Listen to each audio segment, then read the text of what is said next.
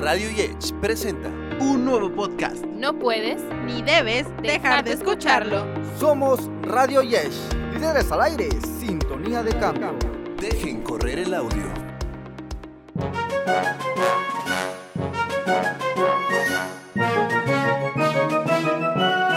Según el autodominado reportero de los payasos, en México hay unos 5.000 payasos. El 70% de ellos son hombres y el resto mujeres. La mayoría, contrario a lo que se piensa, tiene una preparación previa, ya que muchos son egresados de carreras de teatro o arte. En Chiapas no hay un censo de payasos, pero cada vez vemos a más personas, jóvenes o no, dedicándose a esta profesión. De un ataque al corazón, esta tarde murió un payaso. Y lo más chistoso del caso es que mientras su cuerpo estaba inerte, la gente le gritaba y le gritaba que el payaso repita su muerte. Es el payaso en esta vida quien Dios destinó a sufrir, pues tiene que hacer reír aunque tenga el alma herida. Con una sonrisa tengo penas que ocultar, mas sin embargo si el payaso pudiera hablar y contar sus amarguras, hasta el alma más dura se pondría conmigo a llorar. Hoy tenemos la oportunidad de conocer al payaso Pollo Patas Flacas. Es un joven de tan solo 23 años de edad, de los cuales 10 ha dedicado a este noble trabajo. Fue un estudiante de Derecho, pero no finalizó la licenciatura y ahora estudia Ciencias de la Comunicación. Es originario de Tuxtla Gutiérrez. Tiene una familia muy unida, integrada por sus papás y dos hermanos. Vivió su infancia muy apegada a sus abuelos.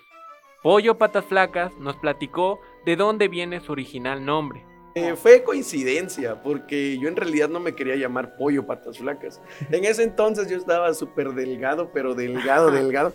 Y ahí les va la historia del pollo patas flacas. Mi- viene desde mi bisabuela. Mi bisabuela cuando vivía, pues nos contaba que Tuxtla no era así como, como hoy en día, que ya hay libramientos, que ya hay carros y todo eso. Antes no era así. Antes se iba mi abuelita con mis tíos y mi abuelita como pollos. La, poll- la, la gallina hasta, hasta adelante y los hijitos así como, como pollitos. Y les quedó la, el apodo de los pollos. Ahí van los pollos y los pollos y los pollos y los pollos. Cuando yo me dediqué a esto, me dijo mi maestro, ¿cómo te vas a llamar? Pues opté por pollo porque así nos conocen en la familia, pollo. Pero todo payaso, él me dijo que todo payaso tiene que tener, como nosotros, un acta de nacimiento, nombre, fecha de nacimiento, apellidos, quién es tu mamá, quién es tu papá. Y ya él fue el que me dijo, te voy a poner patas flacas y pollo patas flacas.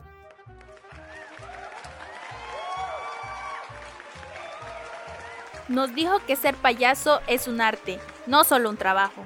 El, el- el arte del payaso te hace cambiar muchas cosas de, de- de- de cómo pensar, de cómo vivir la vida. Aunque nos resulte difícil de creer, un payaso debe ser completo. Sí me gusta la comedia y me gusta el arte, que muchas personas confunden el payaso con cuentachistes, y no es así. En cambio, si el payaso estudia, pues debe ser este versátil, debe bailar, cantar, este, actuar, debe hacer malabares, magia, y eso es lo que yo hago. Uno de los sueños de Pollo Patas Flacas es ser un payaso de circo. No es nada fácil. Hay que ir a la universidad. En Puebla existe una donde preparan a los payasos. De hecho, señala que es como cualquier otra carrera. Para él, sería un sueño. O no, trabaja es solo. el mayor sueño que yo Es tengo. un sueño. Es un sueño, porque, o sea, de- dentro de la rama del payaso existen infinidades de payasos. Hay payasos para circo, para cumpleaños, payasos que cuentan chistes este, colorados, eh, show de adultos y todo eso. Y en lo que más este, se especializa uno es para un show de circo, que es el arte circense clown o clown circus. Y ese es uno de los sueños que la mayoría de los payasos quieren cumplir, trabajar en un circo.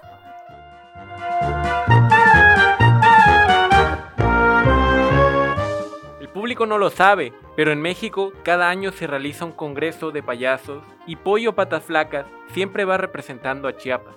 Su mayor inspiración son tres ve- personajes que me que inspiraron a este payaso. El payaso que más admiro, ya se nos adelantó, es este Cepillín, que yo creo que muchos de todavía de nuestra edad llegaron a conocer a Cepillín con sus canciones y todo eso. Claro, claro. Es Cepillín, Cantinflas, que es el arte blanco más pulcro que hemos tenido en México, y Chespirito. Son los tres personajes a los que más admiro. Pero nadie se imagina cómo es un día en la vida de un payaso.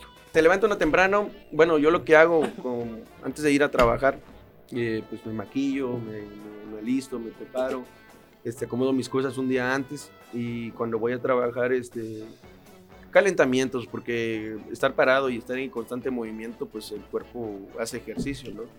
Eh, calentar, este, calentar la voz también. Empezamos, cuando es una fiesta, empezamos a animar a la gente, empezamos a presentar al compañero, a la compañera, eh, me presento yo, hacemos concursos con los niños, con los papás, damos enseñanzas también, este, eh, reflexiones con los papás.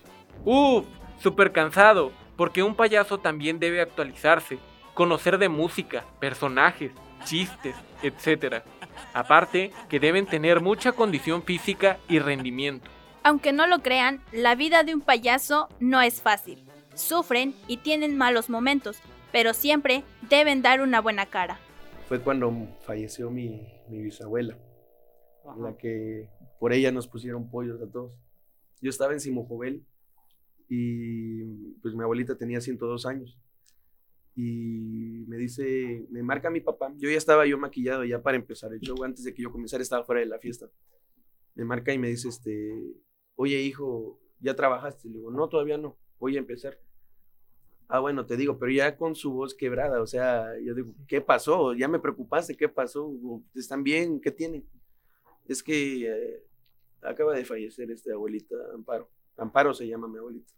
Se llama porque todavía no ha muerto, porque para mí sigue viva mi abuelita. Claro, claro. Y ese fue el, el, el, el, dolor más fuerte cuando estaba yo trabajando. Digo, bueno, ya, ya falleció, no me da chance de verla. Con regresar, pues no la voy a revivir. Pero Exacto. sí, ya yo quería, quería todavía ver a mi abuelita en sus últimos días. Ese fue el dolor más fuerte. Y sí, como dice el dicho, el show debe de continuar. Claro.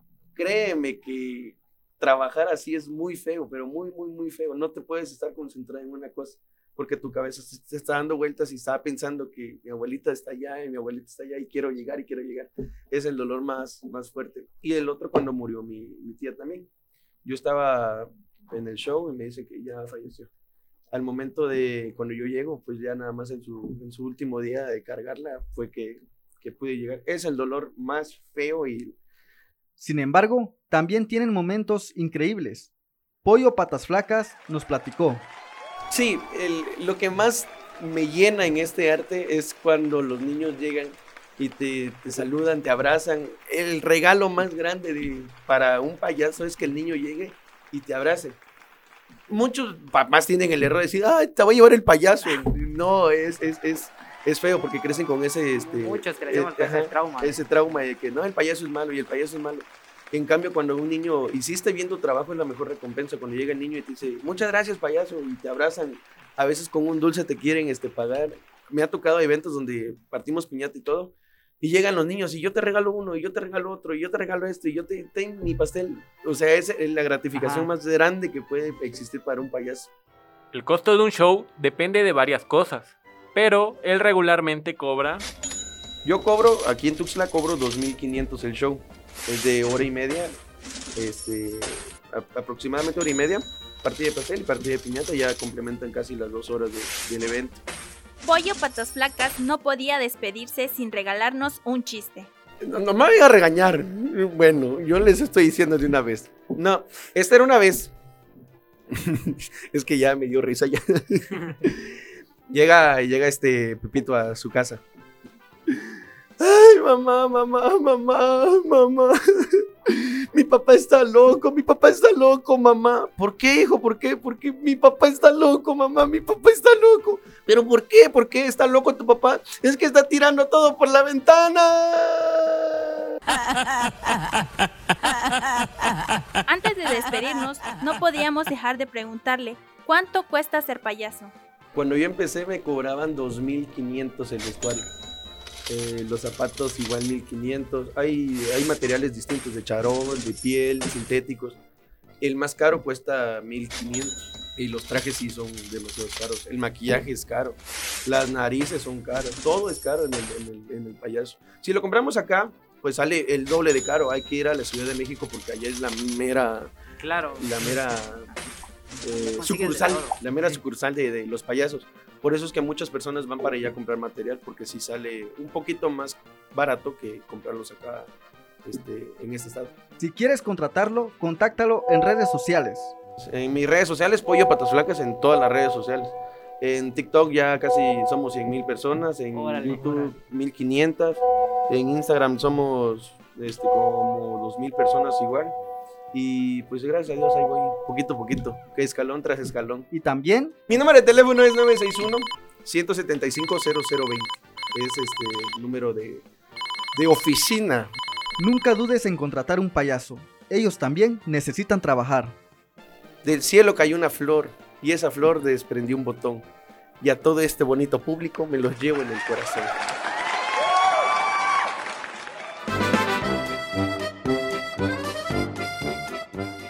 Invitado, payaso, pollo patas flacas. Este podcast fue hecho por Entrevista Rogelio Cabrera y Luis Gómez. Operación Leonardo Reyes y José Eduardo Herrera. Edición, redacción, Claudia Camejo. Voces, Charlie Mix, Nayeli Alcázar y Raúl Alarcón. Universidad Salazar. Derechos Reservados 2022. Cuna de líderes. Escuchaste un audio de la cuarta temporada de Radio Yesh para Spotify. Derechos reservados, Universidad Salazar 2022. Sorprende a tus oídos. Dirección, Doria Mandujano. Coordinación, Claudia Camejo. Producción, alumnas y alumnos de la licenciatura en Ciencias de la Comunicación. Radio Yech, líderes al aire, sintonía de cambio.